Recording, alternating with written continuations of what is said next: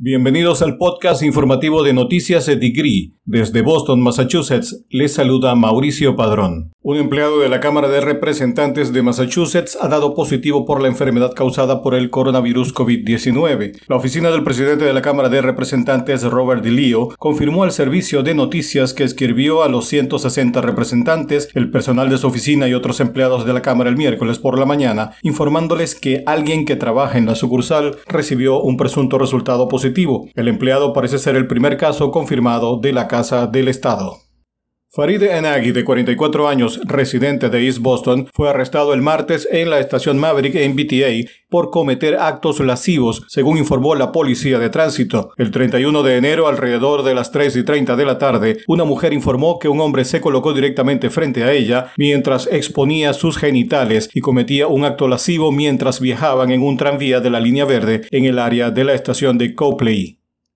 En Boston, el CEE anunció que continuará pagando los subsidios para la educación temprana y cuidado de niños en todo el estado, después que cierren todas las instalaciones de cuidado a partir del 23 de marzo. El pronunciamiento viene después que el gobernador de Massachusetts, Charlie Baker, firmara la orden ejecutiva relativa a las medidas de emergencia para los centros de educación temprana y cuidado de niños.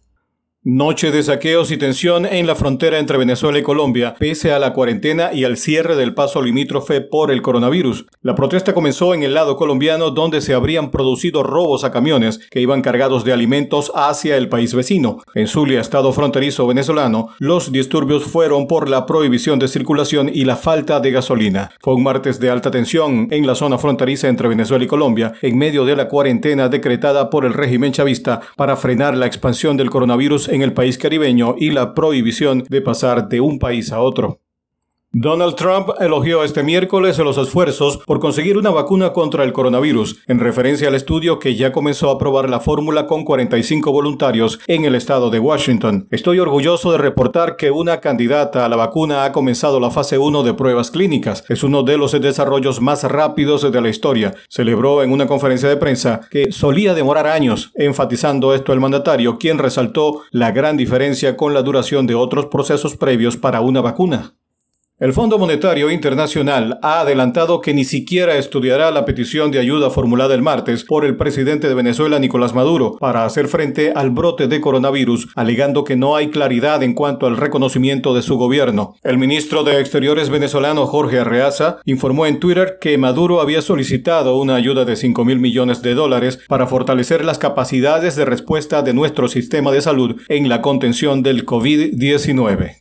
Esto fue Noticias de Degree para el mundo de habla hispana. Para ampliar estas y otras informaciones, síganos en Noticias de Degree en Instagram, Facebook y YouTube y en la web noticiasdedegree.com. Dirección General Ricardo García. Les habló Mauricio Padrón. Que tengan un excelente día.